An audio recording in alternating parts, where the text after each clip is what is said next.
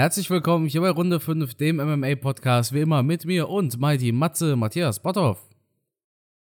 Hallo, einen wunderschönen, ja, für uns ist es jetzt Abend, wo wir die Folge aufnehmen. Euch also auch, ähm, ja, wann immer das hört, einen wunderschönen Abend, guten Tag, guten Morgen, wie auch immer. Ich freue mich riesig darauf, auf diese Folge heute. Es gibt richtig viel zu besprechen. Deswegen würde ich sagen, wir steigen gleich Vollgas ein. Wobei ich zugeben muss, ich bin ein bisschen müde. Ich war heute sehr, sehr viel auf der Autobahn. Ja, im Stau, ich glaub, ich ne? bin auch bei dir vorbeigefahren, Carsten. Echt? Ja. Ja, das, äh, wo war's denn? Auf der A4 War oder in sowas? Ahrweiler, in diesem äh, Flutkatastrophengebiet. oh ja, ja, ja, Ahrweiler, ja. Ich habe da Geld gespendet und wollte es da heute persönlich abgeben. Bin da mit einem Freund zusammen hingefahren. Und ja, war auf alle Fälle eine spannende Sache. Aber ja, Nicht Thema. Von, der, von deiner Benefizveranstaltung, oder? richtig, genau, genau. Das habe ich gesehen und dann hat's mich geärgert, dass du es im Podcast gar nicht erwähnt hast. Weil vielleicht gab's ja auch den einen oder anderen äh, Zuhörer aus dem Podcast, der da gerne dabei gewesen wäre. Ja, gut möglich. Ähm, aber wir haben einmal Werbung gemacht, Instagram-Story, und nach 24 Stunden war die Veranstaltung schon komplett voll. Also wir hätten nicht mehr Leute da aufs Gelände lassen können. Es hat Ja, super gut. eingeschlagen. Ne, wenn er, wenn er so Deswegen haben wir das nicht weiter, Ja. deswegen haben wir das nicht weiter beworben. Ja klar, ich meine, du warst ja da, Markus Rühl, Steve Bentin. Das Ja. sind ja alles Namen, ne? Klar. Ja, wir hatten innerhalb, innerhalb weniger Stunden hatten wir 700 Anmeldungen. Ja, krass. Nee, aber schön. Ja. 5000 Euro habt ihr gesammelt, richtig?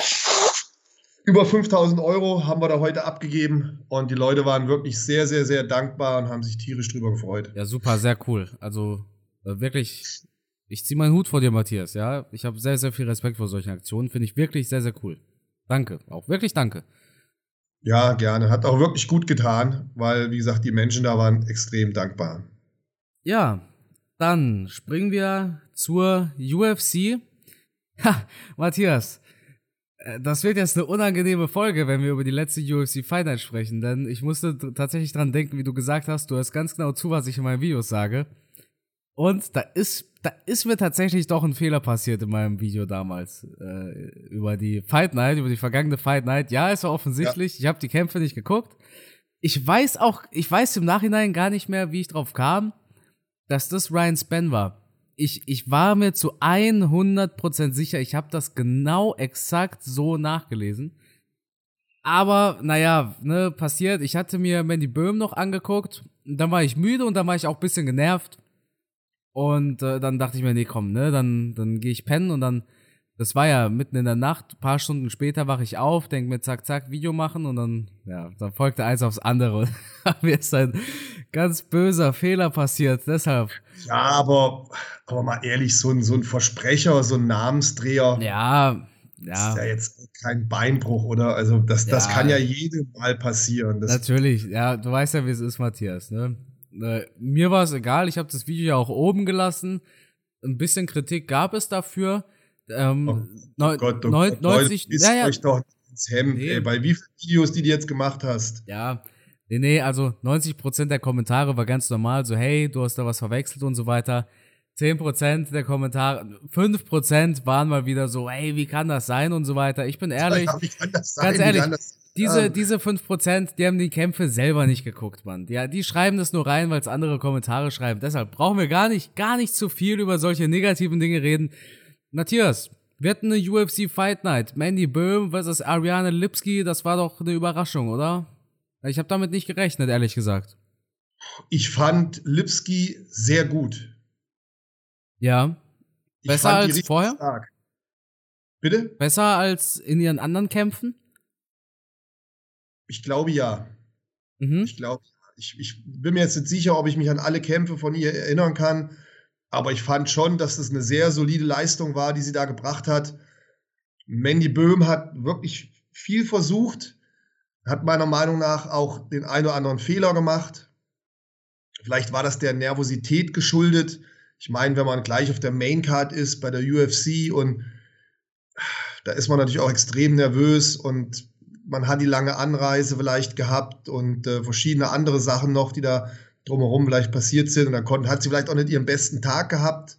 Und wenn du dann eine Gegnerin hast, bei der so ziemlich alles funktioniert, die hart ausgeteilt hat, die Mandy Böhm teilweise wirklich hart getroffen hat und äh, Mandy hat da richtig Kampfgeist bewiesen, ist wieder aufgestanden, hat sich dem Kampf gestellt, hat es versucht, aber am Ende hat es dann leider einfach nicht gereicht. Sie ist ja bestimmt zweimal angenockt worden, wenn ich mich richtig erinnere. Ja, Deckung auch relativ oft unten gelassen. Ja, ich sag ja, sie ja, hat auch den einen oder anderen Fehler gemacht, vielleicht der Nervosität geschuldet. Ähm, Wäre ich der Coach gewesen, ich hätte mir definitiv die, die Lunge aus dem Hals gebrüllt. Weil ich habe das gesehen, wie sie, wie sie Deckung vernachlässigt hat, sehr offen reingegangen ist, oftmals auch zu, zu starr nach ihren Aktionen war. Besser wäre gewesen, reingehen, Technik machen, sich dann mehr zur Seite wegbewegen. Sie war teilweise sehr bisschen gehemmt, ist dann stehen geblieben, hat sich den Konter eingefangen. Und das waren teilweise sehr harte Treffer, die sie da genommen hat. Wie gesagt, es tut mir ein bisschen leid, weil ich hatte mich tierisch gefreut für sie, dass sie diese Chance bekommt. Hoffen wir, dass sie noch einen, einen zweiten Kampf hat und der vielleicht besser ausgeht. Ja, denke ich schon. Also ich denke, niemand unterschreibt nur einen Fight in der UFC. Ja, hat auf jeden Fall Nehmerqualitäten bewiesen auch. Darf ja, man, darf man nicht, auf jeden Fall da. Ja. Sie, wollte, sie wollte, sie hat es probiert. Ja, absolut. Ja, hat gekämpft. Aber hat auch wirklich da in dem Falle eine richtig starke Gegnerin gehabt, finde ich. Du hast ja mal damals, hatten wir mal so ein bisschen ähm, Disput darüber, dass ja, es ist ja normal, dass wenn man da neu hinkommt, dass man erstmal einen Aufbaugegner bekommt und, und, und.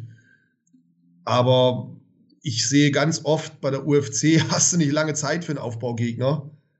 Ob das jetzt ähm, CM Punk war oder jetzt Mandy Böhm, du kommst dahin, du machst deinen ersten Fight und du kriegst richtig starke Gegner. Deshalb ist die UFC ja auch so erfolgreich. Weil sie nicht diese. Im, Im Boxen vermeidet man es ganz gerne, dass die Besten gegeneinander kämpfen. Wir haben ja immer noch keinen Joshua gegen Tyson Fury gesehen. Man hat das äh, relativ lange gemieden. Bei der UFC, da geht es genau darum. Die Besten kämpfen gegeneinander. Da wird keiner mit irgendwelchen äh, da wird keiner schön geredet, da wird keiner irgendwie aufgebaut über zehn Kämpfe hinweg, da ja. gibt's direkt auf die Fresse. Und das ist auch das Erfolgsrezept der UFC. Sie stellen die härtesten Kämpfe auf, denn der UFC ist es am Ende des Tages egal, ob Kämpfer XY verliert, denn sie gewinnt immer. Und ähm, deshalb, das war ja auch bei McGregor gegen Khabib der Fall. Die UFC hätte natürlich auch ein Rematch sofort gebucht, obwohl man wahrscheinlich davon ausgehen könnte, dass McGregor ihr größter Star verloren hätte. Es geht aber darum, dass genau daran doch der Reiz liegt. Man meidet nicht die stärksten Kämpfer. Man sagt nicht, McGregor, der kämpft gegen den, Habib gegen den, sondern man sagt, McGregor gegen Habib, auf geht's, ihr zwei gegeneinander. Wären die beiden Boxer, die hätten, die hätten jahrelang nicht gegeneinander geboxt. Ja. Oder auch, auch wo man das Thema ähm, GMC hatten. Ja. Also ein Michael Smolik, Superstar im Kickboxen, der dann so in Anführungsstrichen relativ leichte Gegner bekommt. Da hatten wir auch die Diskussion, ja, man baut ihn auf, aber ich glaube, wenn so ein, so ein starker Kickboxer in die UFC gekommen wäre, in Amerika, dem hätte man gleich einen richtigen Brocken gegeben. Also so einfach hätte er es da nicht gehabt.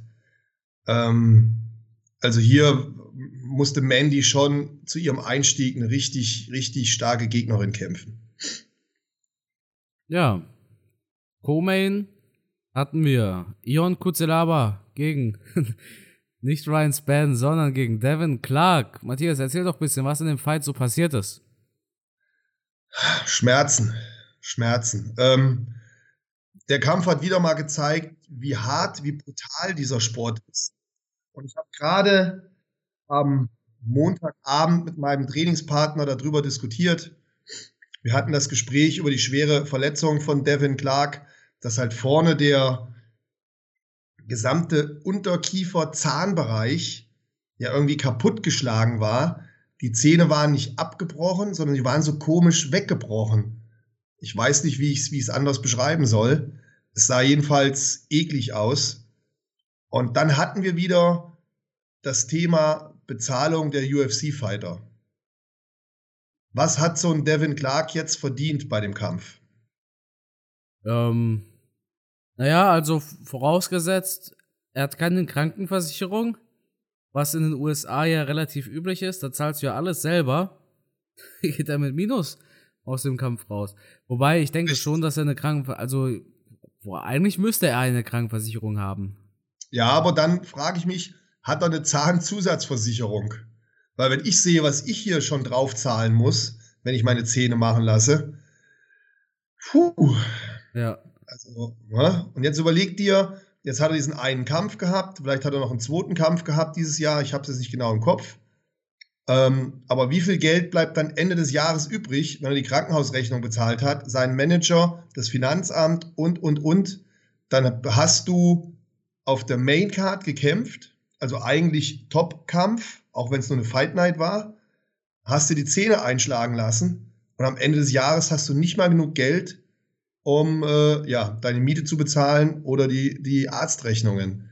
Also das hat wieder mal gezeigt, wie hart, wie brutal dieser Sport ist, weil wahrscheinlich würde er dies Jahr auch nicht mehr kämpfen. Ja, kann ich mir nicht vorstellen. Wir haben ja schon Ende September. Richtig. Also dieses Jahr ist abgehakt. Ähm, wer weiß, wann er nächstes Jahr kämpfen kann, wann er wieder ins Training einsteigen kann, wann er wieder Sparring machen kann. Also es ist ein verdammt harter Sport und man kann immer nur wieder den Hut ziehen vor allen Kämpfern, die ja, die das professionell machen wollen, die das professionell durchziehen. Absolut, keine Frage. Ne? Vor allem, wir hatten das ja auch bei LTD Smith damals gesehen, dem wurden ja von Zerschauer die Zähne rausgeprügelt. Ähm, ja, und die UFC kümmert sich da ja in, in solchen Fällen nicht um die Kämpfer, weil die UFC hat ja nur unabhängige Kämpfer unter Vertrag. Das heißt, die sind ja quasi Freelancer-mäßig. Ja. Also, ja. Es, es, ist, es ist nicht eine Angelegenheit der UFC, sich um die Zähne oder um das Gebiss eines Kämpfers zu kümmern. Deshalb lassen die den da auch eigentlich alleine.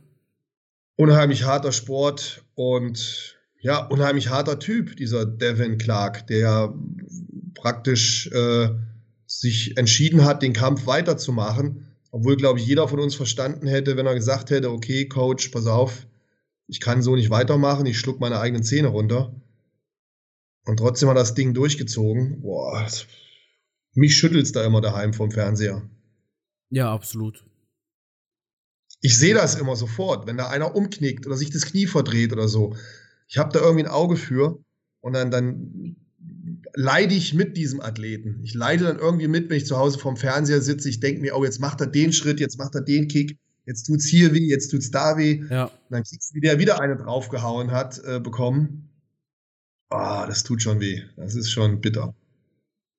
Ja. Irgendwie gehe ich da immer extrem mit. Auch so ein Kampf, wo ich extrem mitgegangen bin. Das war hier äh, Barclay gegen Arroyo. Ja. Dieser Arroyo, ich weiß nicht, ob du dich daran erinnern kannst, ein Riesentyp, der sah ja aus, als wäre er zwei Gewichtsklassen über Buckley. Buckley ist auch so extrem muskulös, aber relativ klein. Und dieser Arroyo, der sah ja aus wie, wie He-Man, ein Riesentyp, extrem muskulös, dicke Beine. Und ich habe mir gedacht, wie kommt der in die Gewichtsklasse rein? Ja, absolut. Und dann hat er aber einen Fehler nach dem anderen gemacht. Und ich habe es irgendwie vorausgesehen, dass der noch K.O. geht. Und so war es dann leider auch am Ende. Auch ein interessanter Fight. Ähm, war, war schön anzuschauen. Also es war, waren doch ähm, interessante Kämpfe und dafür, dass ich am Anfang gedacht habe, ne, das wird eine relativ langweilige Fight Night, war ich echt positiv überrascht. Zarukian hat sich seine Rippen verletzt, ne? Das habe ich gerade mitbekommen. Scheinbar mit, mit einem Kick. Aha. Da hat er sich die Rippen verletzt. Es gab jetzt dieses Thema, Dan Hooker und Nasrat Hakparast, dass Ja. da jetzt scheinbar vielleicht Nasrat ausfallen sollte, aber das wurde jetzt auch schon widerlegt. Da wollte man, dass Zarukian einspringt, aber da hieß es, nee, nee. Der hat sich bei einem Kick in diesem Fight die Rippen, ich weiß nicht, ob er sie sich gebrochen hat oder ob es da eine Fraktur gab, aber der hat sich verletzt auf jeden Fall. Ja, puh. ja, harter Sport, haben wir das Thema wieder, ne? Ja, absolut.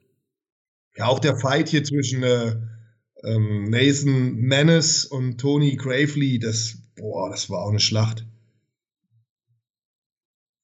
Brutale Sache. Ja. Dann hatten wir noch das Main Event, Anthony Smith versus Ryan Span. Schnelles Ende. Anthony Smith macht den Sack zu.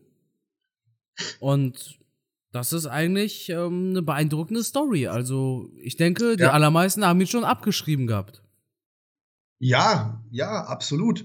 Und das, das finde ich so bewundernswert, wenn jemand so harte Niederlagen wegsteckt, wie ein Anthony Smith, der schon oft brutal verloren hat, aber dann wieder zurückkommt und so abliefert, finde ich mega spektakulär, finde ich absolut beeindruckend. Das, weil so Niederlagen wegzustecken, wenn du aufs Maul bekommen hast und du körperlich am Ende bist, deine Zähne zum Teil verloren hast, aber auch psychisch natürlich extrem mitgenommen bist, dann wieder ins Trainingscamp zu gehen, zurückzukommen, so abzuliefern.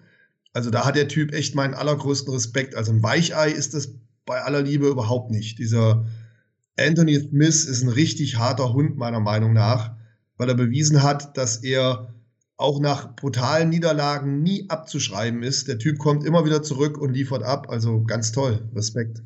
Ja, genau. Genau das war's, ne? Ihm wurden die Zähne rausgeprügelt von Teixeira. Er hat gegen Rakic verloren und da hatte man dann schon gesagt, nee, komm, ne, das war's.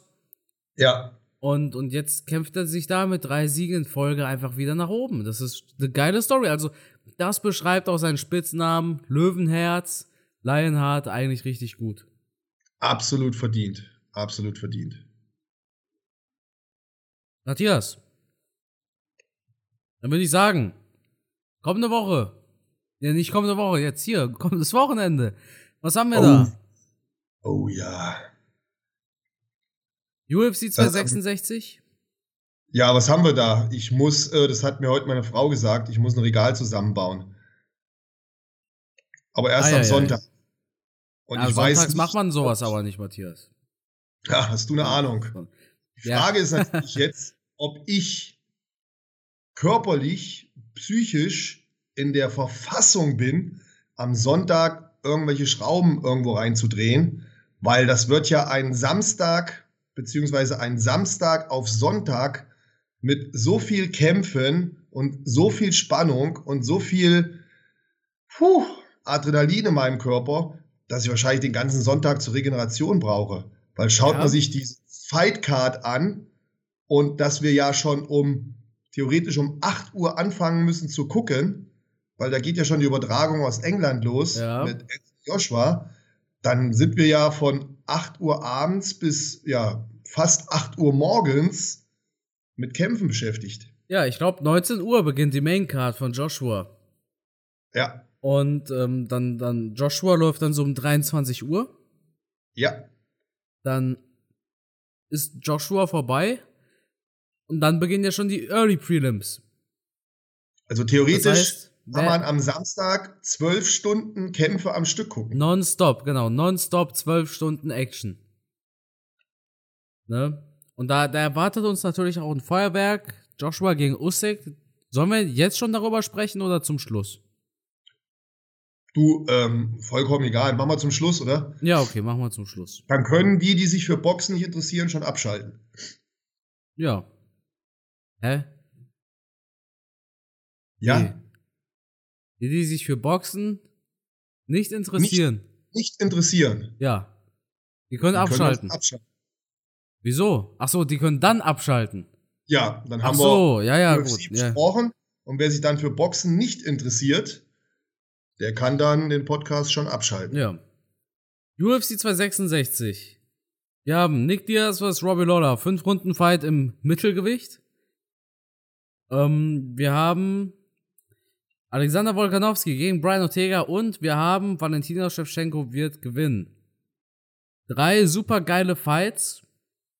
Ah, Moment, das reicht nicht, das reicht Ja, nicht. wir haben, wir, ja, wir haben noch Rosenstrike Ah, ja, gegen. Curtis Blades. Wir haben Jessica Andrade, die auch wieder kämpft. Wir haben Dan Hooker versus Nasrat Hakparast in den Prelims. Total, oder? Wir haben noch einen Fight, der fällt mir gerade nicht ein, aber der ist auch richtig gut, der ist auch in den Prelims. Meinst du Marlon Moraes? Ja, genau, gegen Walischwili. Krass, oder? Ja, ja, brutale Fightcard. Ohne Scheiß. Also Matthias, dieser Pay-Per-View, der nächste UFC Pay-Per-View und der übernächste und nochmal der im Dezember. Ey, was uns da alles erwartet, das ist ja wirklich krank. Ja, Hammer. Wo, wo fangen wir an? Ich würde sagen, Prelims, Nasrat gegen Dan Hooker.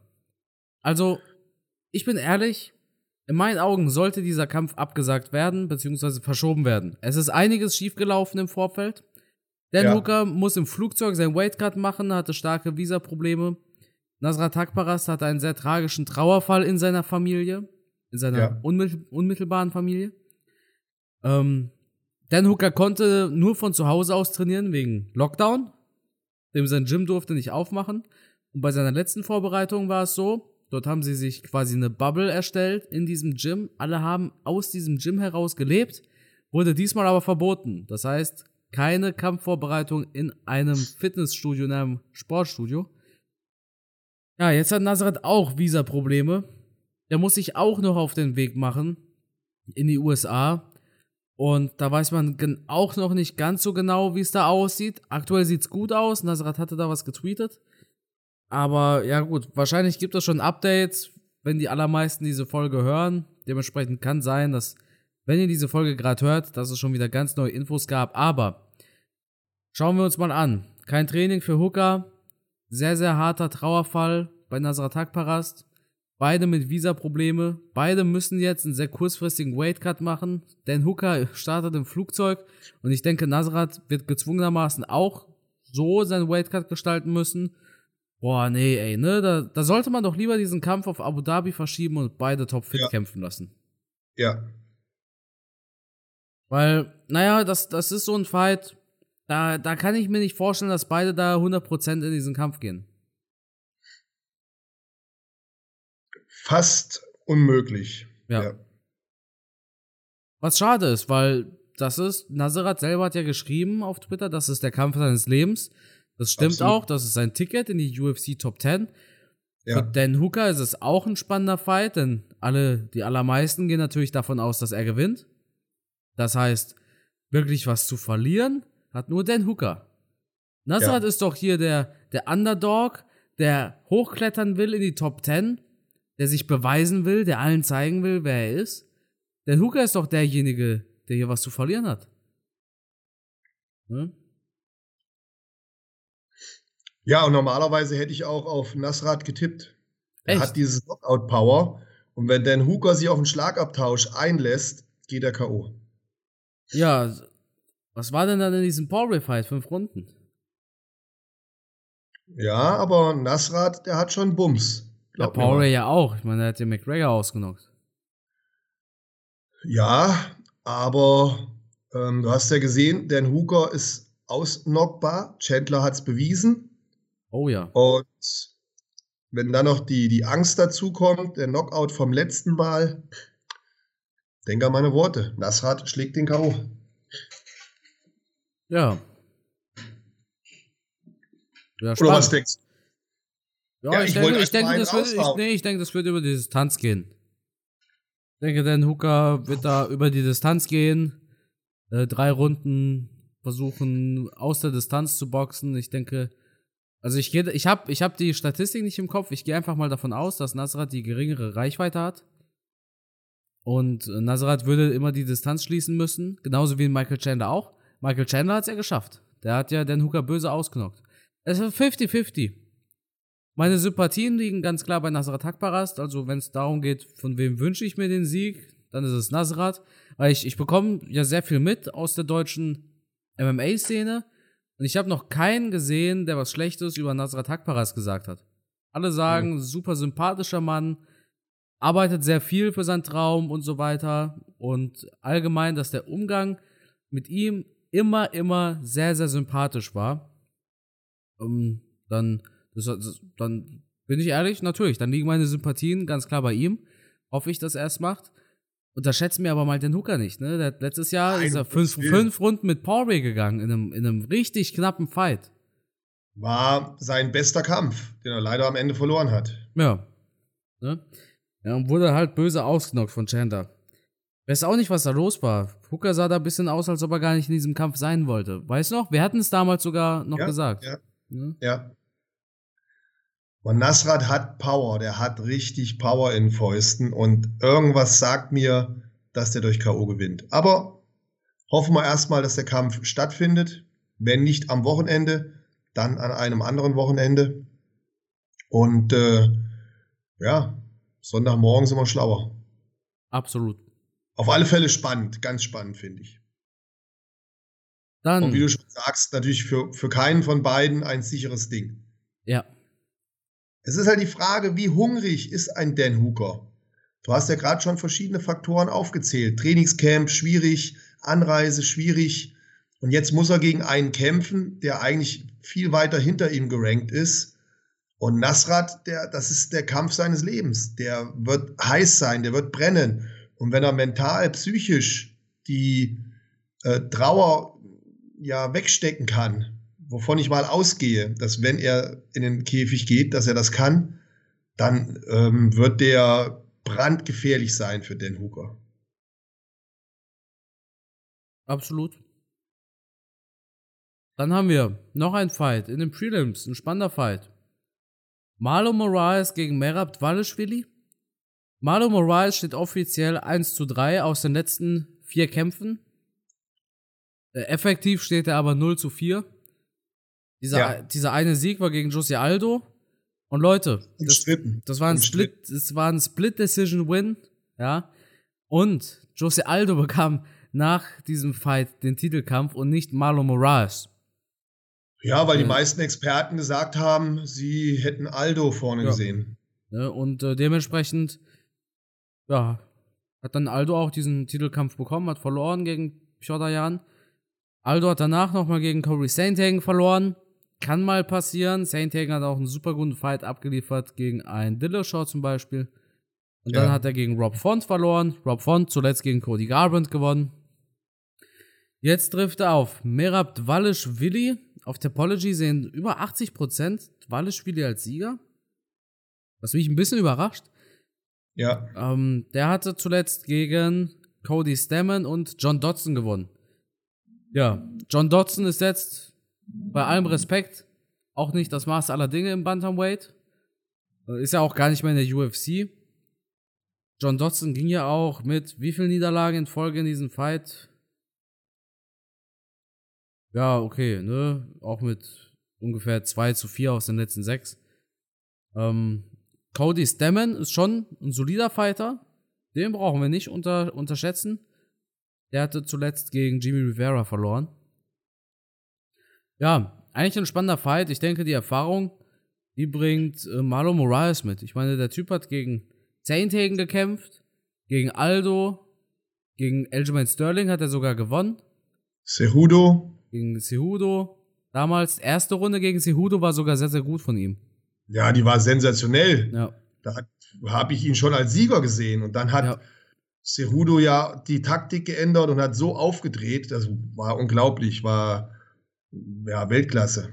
Ja, ich denke, äh, da unterschätzen ziemlich viele Moraes. Ich denke, der wird es machen, tatsächlich. Normalerweise hätte ich auch gesagt, der macht es auf jeden Fall. Wir wissen natürlich nicht, wie es jetzt im Kopf bei ihm aussieht, nach doch einer Serie von Niederlagen. Wo steht der Typ? Und jetzt muss er gegen so einen, ja, Rookie sich äh, behaupten. Das sind halt immer schwierige Kämpfe. Und ich hoffe, er kann mit dem Druck umgehen, weil das Ding darf er natürlich jetzt nicht verlieren. Dann äh, sehe ich schwarz für ihn. Ja. Dann machen wir einen kleinen Sprung in die Maincard. Jessica Andrade gegen Cynthia Cavillo. Ja, Jessica Andrade, die kämpfte zuletzt gegen Valentina Shevchenko. Das war eine richtig einseitige Sache. Ja. Cynthia Cavillo die kämpfte zuletzt gegen Catelyn Chukagian. Das war aber auch schon, ist auch schon ein kleines Stückchen her. Ja, äh, spannender Fight. Andrade ist eigentlich eine Kämpferin, der kann man immer zugucken. Die liefert Druck ab. Die, die hat Bock. Die hat da richtig die Bock Spaß, abzuliefern, ja. genau. Richtig Spaß, ja. Also ist einer der Kämpfe, wo ich wirklich sage, schaut ihn euch an. Keine Pinkelpause. Ja. Aber jetzt, ich, ich, ich, ich kann ja jetzt auch nicht so ins Detail gehen. Ich habe jetzt auch nicht studiert. Ne? Ja, ich kenne, ich hab, ich kann mich auch an die Kämpfe von, von der Cynthia nicht so richtig erinnern, ehrlich gesagt. Ja, ne? Ich überlege, als ob ich mich an ihre Kämpfe, vielleicht wenn ich, wenn ich Ausschnitte sehe, dann äh, kann ich mich vielleicht erinnern. Aber dadurch, dass er auch den letzten Kampf verloren hat, ähm, ich krieg's, ich krieg's nicht auf die Kette. Aber ich, ich halte Jessica Andrade schon für eine sehr starke Kämpferin. Die hat da doch die Top-Leute schon gekämpft. Und deswegen tippe ich mal darauf, dass sie gewinnt. Ja. Dann haben wir Heavyweight Action. Curtis Blades ist wieder aufgewacht. Nach dem K.O. gegen Derek Lewis. Der kämpft jetzt nämlich gegen Rosenstrike. Freut mich tatsächlich, Curtis Blades wieder zu sehen. Eigentlich ein sehr vielversprechender Athlet im Schwergewicht. Ein Wrestling, was so keiner mitbringt aktuell, denke ich. Also ich denke, Curtis Blades hat aktuell das beste Ring im Schwergewicht. Ja. Ähm, Nicht nur im Schwergewicht, auch allgemein ist der mit seinen Takedowns ganz weit vorne, ne? Ja. Rosenstrike, ja, bei den Kämpfen, bei denen es drauf ankam, hat man sich gefragt, wie der überhaupt in der Top 3, Top 5 der UFC sein konnte.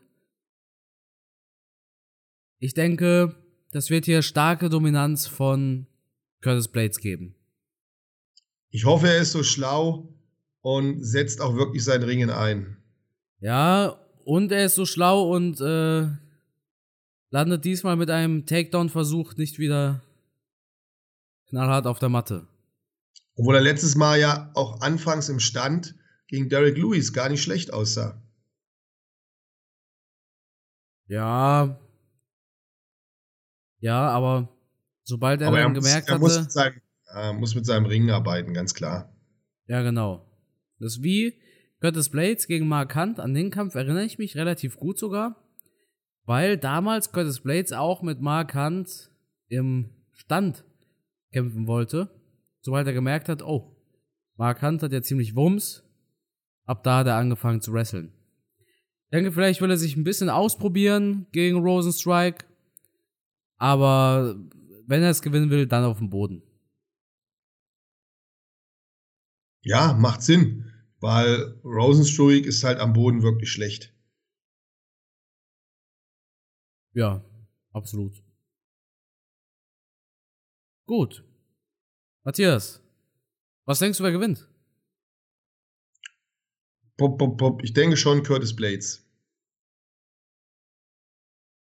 Denke ich auch. Ne? Ich denke, zu dominant dafür am Boden. Ja, er wird es diesmal schlau machen, wird das Ding auf den Boden holen und wird gewinnen. Dann springen wir zu einem Fight, auf den da, da brennt es dir wahrscheinlich schon unter den Fingernägeln dass wir darüber sprechen, oder Matthias? Nick Diaz, was? Robbie Lawler. Ja, was soll ich sagen? Ähm, oh, ich könnte weinen vor Freude. Nee, lass es raus, lass es raus. Hätte, ja, nein, mal ganz ohne Scheiß. Ich hätte nie damit gerechnet, dass Nick Diaz nochmal zurückkommt. Ja. Es äh, ergibt für mich auch irgendwie wenig Sinn. Aber aus irgendwelchen Gründen hat er sich anscheinend dafür entschieden. Also, also natürlich ist es super, weil er war ein, ein großartiger, spektakulärer Kämpfer. Es hat einfach Spaß gemacht, ihm zuzuschauen. Ähm, immer abgeliefert. Und glaube ich auch der bessere eigentlich von beiden Brüdern, wenn ich das so sagen darf. Und dann kam, kam dieser Karriereknick, der, der für mich bis heute schwer nachzuvollziehen ist, dass er so lange gesperrt wurde für Marihuana-Vergehen. Konnte ich nicht so richtig nachvollziehen. Warum das jetzt so lange war. Äh, ja, es, äh, andere Zeiten, also diese fünf Jahre wurden dann auch auf anderthalb Jahre reduziert. Und dann hat er aber lange auf sich warten lassen. Ja. Auch das weiß ich jetzt nicht, warum, warum er so lange keine Lust hatte zu kämpfen. Das weiß wahrscheinlich nur er selbst. Und ich dachte auch, dass nach so einer langen Pause er nicht mehr zurückkommt. Gab ja zwischendurch immer mal wieder Gerüchte und dann war es doch nicht so und irgendwann hatte ich mich mit dem Gedanken angefreundet, der kämpft nicht mehr. Jetzt ist er mittlerweile 38, also schon ein eher fortgeschrittenes Alter für einen Kämpfer. Und nach so einer langen Pause dann wieder zurückzukommen, ich weiß nicht, ob das so eine clevere Entscheidung ist. Allem so inaktiv war Robbie Lawler jetzt eigentlich auch nicht. Der, Nein. der letztes Rob Jahr, der, der hat vor einem Jahr gekämpft. Robbie Lawler war aktiv. Ich denke ja an Nick Diaz. Ich, ähm, ich war noch bei Nick Diaz. Über Ja, ich Lawler war. Nee, nee, ich weiß, ich weiß, ich weiß. Ich weiß. Ähm. Ich wollte nur, weil viele bringen genau diese Argumentation auch bei Robbie Lawler. Na, na, na, der hat doch gekämpft die ganze Zeit und der war auch im Trainingscamp. Ja, ja, klar. Also das finde ich ist überhaupt kein Vergleich. Also das alles spricht für Robbie Lawler und ähm, natürlich hat er jetzt eine, eine Losing-Serie hinter sich, aber da hat er natürlich auch gegen Top-Leute gekämpft. Und wenn man mal den Kampf von Ben Askren rausstreicht, was ja schon ein bisschen komisches Ende war und wo es anfangs ja auch wirklich so aussah, als würde Robbie Lawler das Ding gewinnen. Ich meine, gegen Colby Covington kann man verlieren. Da ist er über die volle Zeit gegangen. Gegen Neil Magny, okay, da hätte er eigentlich, glaube ich, gewinnen müssen. Aber da ist er auch über die Zeit gegangen. Und ähm, RDA ist jetzt auch keine Flasche, oder? Also der hat ja nur Top-Leute in der Vergangenheit gekämpft. Und jetzt kommt er gegen einen Nick Diaz, der natürlich absolute Spitze mal war. Aber dass der nach so vielen Jahren da wieder anknüpfen kann, wo er aufgehört hat, halte ich persönlich für nicht möglich.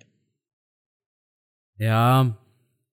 Ähm, es ist, es ist im Endeffekt ein schwieriges Thema. Ich meine, 60% der Leute auf Topology sehen Nick Diaz als Sieger. Ja, Und da muss ich die 60 Prozent enttäuschen. das ist im Endeffekt, denke ich, eine reine Sympathieentscheidung. Ne? Das heißt, Nick Diaz hat mehr Fans und so weiter und so fort. Deshalb denken die Leute, dass er gewinnt.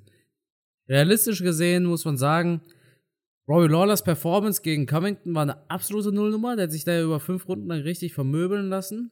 Nicht mit effektiven Treffern, das nicht, aber ja, mit einem hohen Volumen einfach. Ja. Äh, Robbie Lawler gegen Neil Magny, da war die dritte Runde von Lawler gut. Er hätte mal in die, in die erste Runde gehen sollen wie in die dritte. Robbie Lawler zündet immer dann los, wenn es zu spät ist. Dann, wenn er denkt, boah, jetzt brauche ich aber den Sieg, dann kämpft er gut. Ähm, Nick Diaz, naja, ne, letzter Sieg vor zehn Jahren. Damals war ich 13. Letztes Mal, als Nick Diaz gewonnen hat, war ich 13. Ja, ich habe hab die Kämpfe ja noch gesehen. Ich war ja praktisch, man könnte sagen, sozusagen live dabei. Wobei Nick Diaz hat noch in der Zeit gekämpft, wo ich regelmäßig in die USA geflogen bin, habe mir da die DVDs gekauft. Also ich bin nicht hingeflogen wegen den DVDs, sondern ne, wegen, wegen Wettkämpfen und so weiter. Ähm, habe mir dann da DVDs gekauft und dann zu Hause geschaut. Das war noch eine ganz schwierige Zeit, ohne Kampfgeist MMA, ohne YouTube, ohne Podcast, ohne sonst irgendwas. Da hing ich halt meiner Zeit immer hinterher und habe dann äh, mir zu Hause DVDs nach und nach reingefahren. Also noch eine ganz andere Zeit. Daher kenne ich ihn natürlich noch und habe da auch mitgefiebert. Aber ich, bei aller Liebe, ich kann es mir nicht vorstellen, dass der hier abliefert. Ich glaube, es wird eher enttäuschend. Ja, ich denke, wir erwarten auch ein bisschen zu viel. Da kämpfen im Endeffekt, ne, das, das müssen wir uns schon eingestehen, zwei relativ alte Haudegen gegeneinander. Aber es ist halt wegen, wegen dieser, wegen diesem Nostalgie-Feeling cool. Vor allem jüngere Ja. Zuschauer. Ich gehöre auch dazu, sagen natürlich, hey, ich find's cool, weil äh, Nick Diaz, naja gut, manche haben ihn noch gegen Anderson Silva kämpfen sehen, aber davor dann nicht. Ne? Das heißt, viele bekommen hier eine Möglichkeit, eine Legende in diesem Sport live nochmal kämpfen zu sehen. Eine Möglichkeit, die sie vorher nicht hatten. Und das ist eine feine Sache. Ich denke auch, dass Robbie, Lo- naja, ich denke, dass Nick Diaz über fünf Runden gehen kann. Ich denke aber nicht, dass Robbie Lawler über fünf Runden gehen kann. Also ich sehe den Vorteil in der Hinsicht bei Nick Diaz. Der Typ macht ja immer noch Triathlons und so weiter, was viel, viel Ausdauer fordert. Ich denke Nick Diaz durch Decision, tatsächlich. Na, na, na. Kann ich mir nicht vorstellen. Zu lange inaktiv und ich weiß nicht, ähm, wie gut der die letzten Jahre trainiert hat. Robbie Lawler ist im Fight Game drin geblieben. Robbie kann auch über fünf Runden gehen. Da sehe ich überhaupt kein Problem. Der hat einige Schlachten schon geschlagen. Ich, also ich sehe hier, ich, ich glaube, ich als Nick Diaz Fan, ich werde enttäuscht sein am Wochenende. Ja, da dürfen wir mal gespannt sein. Ich glaube, das Ding geht relativ eindeutig an Robbie Lawler. Und mich wundert es auch, dass das überhaupt über fünf Runden geht. Ja, das ist so ein, äh, ja, der Diaz-Name einfach, ne?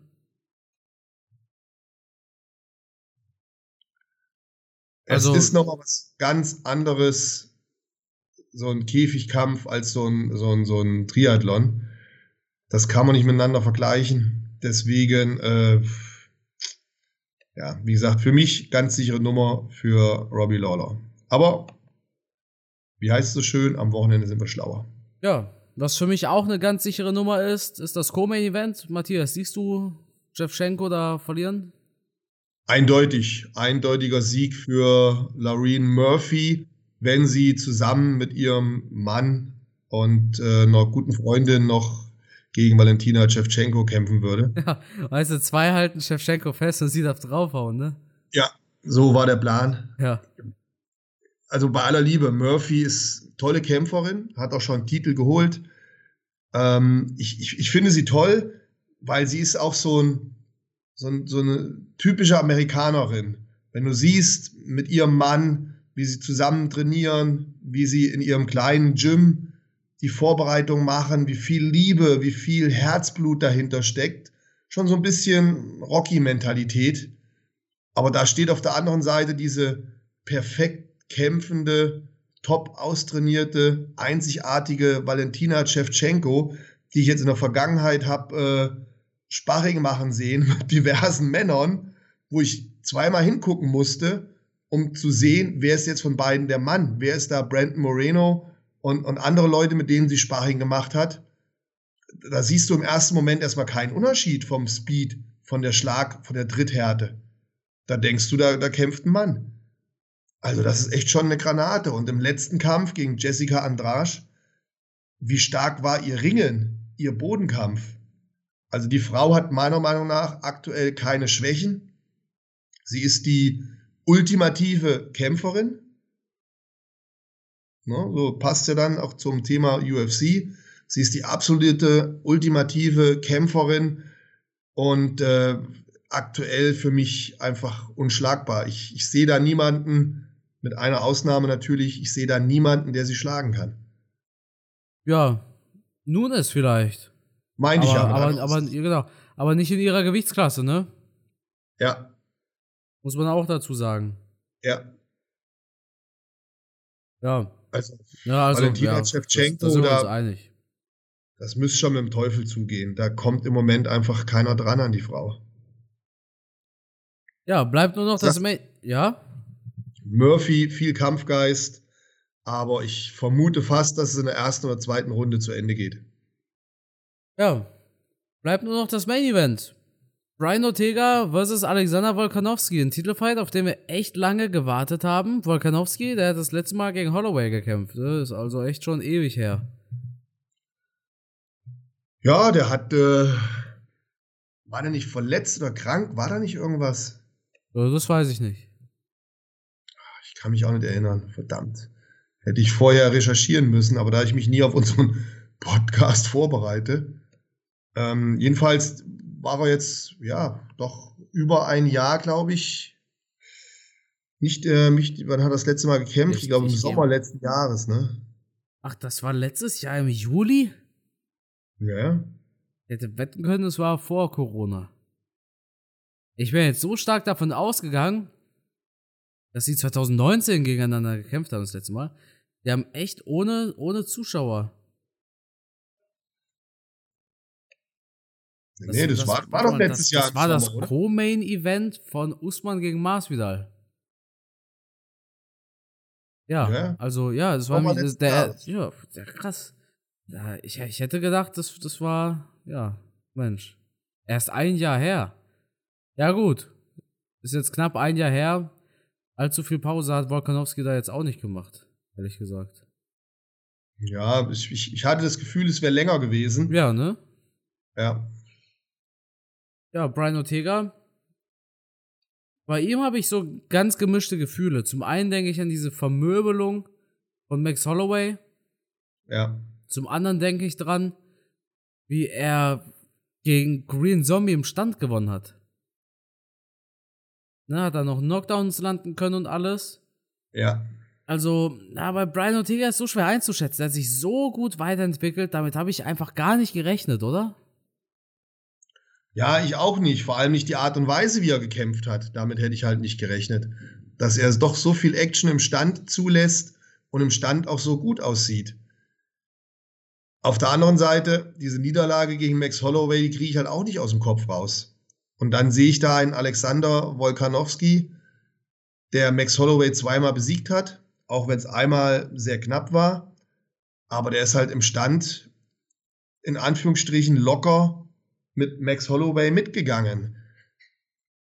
Das ist halt nochmal eine andere Liga. Trotz eines immensen Größenunterschiedes. Ja, das kommt ja noch hinzu. Bei Brian Ortega ist es jetzt genauso. Er ist auch größer als Wolkanowski. Hat also auch die Reichweitenvorteile wie ein Max Holloway. Aber man darf ja auch nicht diese, diese Kreuzvergleiche, soll man ja nicht machen, ne? So, Ja, wenn der MM geschlagen hat. MMA-Mathematik. Ja, ja, das darf man ja eigentlich nicht machen. Das ist Ja. ja eigentlich falsch. Das, äh, da begeben wir uns ja äh, in den Anfängermodus. Aber auf der anderen Seite, man, man kann die Kämpfe auch nicht aus dem Kopf kriegen. Also ich habe natürlich den Kampf Max Holloway gegen Brian Ortega im Kopf. Und dann habe ich die Kämpfe von Alexander Wolkanowski gegen Max Holloway im Kopf. Und das kriegt man halt irgendwie auch nicht raus. Und deswegen komme ich zu dem Ergebnis, wenn die beiden im Stand bleiben, Vorteil Alexander Wolkanowski. Und er schlägt hart, finde ich. Explosiver Typ, gute Low Kicks. Wenn Brian Ortega meint, er müsse den im Stand besiegen, dann könnte es in die Hose gehen. Wenn er aber einen guten Mix findet zwischen Standkampf und guten Attacken, um mit Wolkanowski auf den Boden zu gehen, Brian Ortega ist ein verdammt guter BJJ-Mann, dann kann da auch ruckzuck mal ein Wolkanowski in so einer Guillotine landen. Also, das würde ich Brian Ortega zutrauen. Ja, hast du gut gesagt. So sehe ich das auch. Also ich denke, Volkanowski wird da viel mit Legkicks arbeiten. Ja. Also ja. ich rechne da tatsächlich mit viel Druck und viel Druck auch auf den Beinen von Ortega. Viele, viele harte Legkicks, die seine Mobilität einschränken werden. Ortega wird früher oder später gezwungen sein, auf den Boden zu gehen. Eine Sache, die er gegen Holloway nicht geschafft hat. Volkanowski ist von seinem Körper her ein wahnsinnig kräftiger Typ. Ne? War ja Rugby-Spieler. Ja. Also rein vom Gewicht her hat Volkanowski ganz, ganz früher sogar in das Light Heavyweight gepasst. Ne? Wow. Also, das, das war schon ein richtiger Panzer. Ne? Ja. Und angefangen hat er dann im, offiziell angefangen mit dem Sport, hat er im Mittelgewicht, ist jetzt unten im Federgewicht. Krass. Ich denke, der Ja. Typ hat so eine richtig krasse physische Sch- Kraft. ja. Stärke einfach, ne? Maschine ist das, ja. Genau, genau. Und der, der kann da Ortega richtig gut kontrollieren, denke ich. Ortega wirkt dagegen so ein bisschen schlank, schlaksig. Nicht bös gemeint. Ja, genau. Nee, absolut. Deshalb, ah, auch auf dem Boden, ich weiß nicht. Also, Volkanowskis Wrestling ist nicht zu unterschätzen. Nichtsdestotrotz, Ja, allem- ganz, ganz Ich glaube, klar. es ist schwierig auf den Boden zu bringen, oder? Ja, genau. Weil durch sein Rubki-Spielen hat er natürlich auch diese Exklusivität, diesen tiefen Stand, diesen niedrigen Schwerpunkt. Den von den Beinen zu holen, ist, glaube ich, nicht so einfach. Ja. Ja, genau. Ne? Und von Also- der Taktik her bin ich voll bei dir. Brian Ortega, groß, schlanke Beine, lange Reichweite. Was mache ich? Ich versuche den Beintod zu machen, ich versuche ihm die Reichweite zu nehmen, harte Kicks gegen die Beine, dann äh, wird der Stand schwer und dann im Wechsel Angriff nach oben zum Kopf. Es wird so kommen, pass mal auf. Ja. Gut. Wen siehst du als Champion aus dem Käfig gehen, Matthias? Volkanowski. Ja, denke ich auch. Volkanowski und dann sehen wir den dritten Fight mit Holloway. Ja, realistisch, möglich, ja. Also Matthias, dann war es das mit der Preview für UFC 266. 50 Minuten sind wir schon dran, aber wir haben es ja am Anfang gesagt, jetzt quatschen wir noch ein bisschen über Eddie Joshua. Ja, wer sich nicht für Boxen interessiert, kann jetzt abschalten. Jo, danke fürs Zuhören an alle Nicht-Box-Fans. Vielen Dank. Ähm, Eddie Joshua, der boxt gegen Alexander Usyk. Viele sagen, das ist Joshuas härtester Kampf aller Zeiten. Fun Fact: Beide haben bei den Olympischen Spielen 2012 Goldmedaille gewonnen. Usyk, glaube ich, im normalen Schwergewicht und Joshua im Super Heavyweight. Das spannende Geschichte. Beides Weltklasse-Boxer. Usyk nicht bekannt für, seinen, für seine Kämpfe im Schwergewicht, sondern eins drunter im Cruiserweight. Andy Joshua ist natürlich, ja, einer, ich, einer der berühmtesten Boxer der Welt. Hat Schlachten geliefert mit Andy Ruiz. Vitali Klitschko hat er besiegt in einem sehr spannenden Duell. Hat gegen Povetkin gekämpft. Hat schon so einige gekämpft. Ja, es fehlten aber immer diese Kracher. Ne? Es fehlte so ein Joshua gegen Fury und und und. Und mit Joshua gegen Usyk sind wir doch schon sehr nah an so einem großen Superfight dran. Viele unterschätzen Alexander Usyk. Und ich denke, ein Hauch von Überraschung liegt in der Luft. Ja, du hast es äh, super zusammengefasst. Also Usyk auf alle Fälle, boah, echt, echt, echt harte Nuss. Also technisch unglaublich guter Boxer. Der hat noch die, die, die gute alte russische Boxschule gelernt. Ähm, sehr guter Amateurboxer gewesen unumstrittener Cruisergewichts-Champion in, ich glaube, allen bedeutenden vier Boxverbänden. Ähm, boah, im besten Alter wie, wie Anthony Joshua. Er schlägt, ich glaube, er schlägt nicht so hart. Ja. Oder? Ja. Ich glaube, er schlägt nicht so hart. Ich glaube, Joshua schlägt etwas härter, Usyk ist, ist mehr einer, der über das Volumen arbeitet und über die Technik und Taktik, der ein gutes Auge hat. Mm, den härteren Bums würde ich dann doch Anthony Joshua zusprechen. Wobei er, der Joshua, natürlich auch ein, richtiger Schwergewichtler ist. Also er sieht mehr nach einem Schwergewichtler aus. Usyk ist ja jetzt wirklich dann äh, ja praktisch hochgegangen in der Gewichtsklasse, nachdem er im Cruisergewicht ja alle guten Leute geschlagen hat, hat er dann die Entscheidung getroffen, okay, jetzt starte ich nochmal richtig durch und gehe in die Gewichtsklasse höher. Das haben vor ihm auch schon viele andere Boxer gemacht, natürlich. Unter anderem ein Evander Holyfield. Ähm, trotzdem ist es nicht gesagt, dass du dann im Schwergewicht genauso abräumst, wenn du die Schlaghärte nicht mitbringst. Und da bin ich mir halt noch nicht so sicher, ob er diese Schlaghärte hat. Ich weiß es nicht. Ja, schwierig. Ne? Ich meine, ja, Joshua kann schon überwältigt werden von einem, von einem gewissen Volumen. Ich meine, Andy Ruiz, war der jetzt unbedingt für seine Knockout-Power bekannt vorher? Ich denke, da wurde Joshua auch ein bisschen von dem Volumen von Ruiz überrascht. Gepaart mit der Power. Ja. Ich denke aber, Joshua hat Ruiz einfach viel zu viel auf die leichte Schulter genommen. Und naja, aus dem Fehler wird er hoffentlich gelernt haben. Er hat natürlich jetzt auch noch nicht so viele Kämpfe im Schwergewicht gemacht, ne? Ich glaube zwei erst oder drei, der Usyk. Usyk, ja. Mitunter gegen Derek Chisora, wenn ich richtig weiß. Den habe ich letztens noch gesehen. Ja. Chisora war in dem Kampf gar nicht schlecht. Genau. aber da hat man halt wieder gesehen, den Unterschied zwischen, sagen wir mal, reiner Kraft und dieser extrem guten Technik, die Usyk hat. Aber ansonsten hat er nicht so viele Leute gekämpft. Und wenn man schaut, wen Anthony Joshua schon alle geboxt hat, das spricht dann wieder für Joshua. Ne? Diese, diese schweren Jungs, die er bereits geschlagen hat, unter anderem natürlich auch ein, ein Klitschko, was ein überragender Kampf war. Puh, schwierig, ganz schwierig. Ja, bleibt so abzuwarten. Was denkst du? Wer gewinnt? Boah, ganz, ganz schwer. Also ich finde beide sehr gut. Ähm ja, Usyk ist schon. Ich, ich glaube, dass Joshua gewinnen wird. Dann gehe ich mit dem Underdog und sage Usyk über Punkte. Ja, wobei ein richtiger Underdog ist ja jetzt nicht. Ja, doch, doch. Na komm, was der schon an Titeln gewonnen hat, ist schon. Ja, aber, ja aber wir reden ja trotzdem vom Schwergewicht. Aber in der Gewichtsklasse, ja, ja. in der Gewichtsklasse im Schwergewicht ist er auf alle Fälle der Underdog. Da hast du recht. So, wir haben es übrigens. Ich finde es mega spannender Fight. Mega spannend. Also ich, ich tue mir schwer, mich festzulegen, aber ich denke, dass am Ende die Schlaghärte bei Joshua ähm, das Zündlein an der Waage sein wird. Dann habe ich ein letztes Thema noch, das will ich ganz kurz ansprechen, Matthias. Du bist ja ein Fan davon, wenn alte Legenden boxen.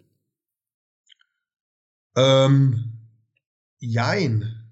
Jein, ich, ich, ich bin Fan von diesen alten Legenden, aber wie bei Holyfield habe ich ja auch schon gesagt, das macht für mich keinen Sinn. Das, das will ich nicht sehen. Weißt du, wer in den Boxring steigen wird? da ich ja aufmerksam deinen Kanal verfolge und alle deine Videos schaue, die ja teilweise besser kenne als du selbst, ja. habe ich natürlich mitbekommen, durch dich, Dankeschön dafür, dass Riddick Bow wieder kämpfen will. Hast du diesen Clip da gesehen, wo sein Trainer ihm sagt, good job?